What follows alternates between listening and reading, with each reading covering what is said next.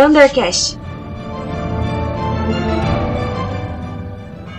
Olá, meus amigos da Rádio Viva Alegria do Undercast e é você que nos acompanha por os nossos grupos de WhatsApp. Eu sou o Anderson Moura e eu gostaria de falar um pouquinho sobre Lexio Divina. Este é o nosso décimo encontro.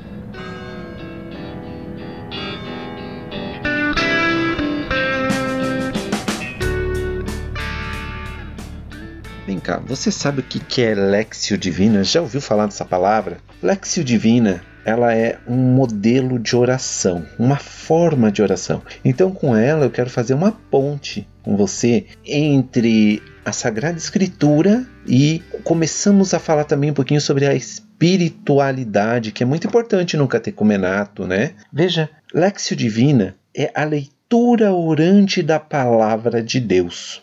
Ela já era praticada pelos judeus. É, eles faziam o que eles chamavam de Hagá, da Torá era a meditação da palavra de Deus, da Torá, da lei de Deus, para trazendo para a vida presente, para a vida dele, aquilo que a palavra revelava. Ah, mas foi um monge chamado Hugo de São Vitor que ele conseguiu sintetizar o nosso método de meditação e oração da palavra de Deus. E ele usa como comparação uma escada que leva até Deus, que é são quatro degraus. Primeiro é a leitura, o segundo, meditação, depois, oração e por último, a contemplação. Existem muitos modelos de Lexio Divina.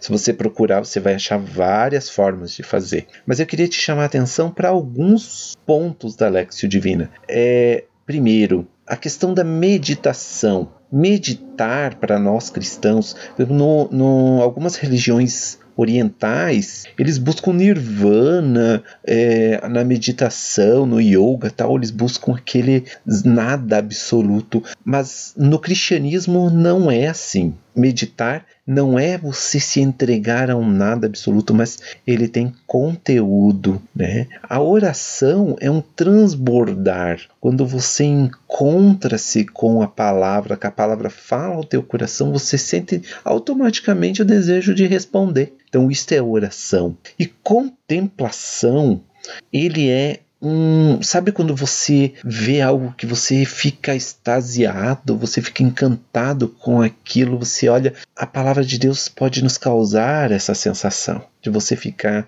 entregue todo e silencioso, você não tem palavras para descrever aquilo. Isso é contemplação, é você olhar e não ter palavras, mas não é um vazio, pelo contrário, é algo que nos preenche. É, então, algumas bases também fundamentais para você que vai fazer Lexio Divina é perceber que a Lexio Divina ela não busca resposta para a comunidade. É, você não faz Lexio Divina, por exemplo, para achar respostas para o que vai falar numa reflexão, numa homilia. Não, você vai fazer a Lexio Divina porque você quer ouvir o que Deus tem para falar para você. Então, procure fazer sua Lexio Divina sempre um contato pessoal com Deus.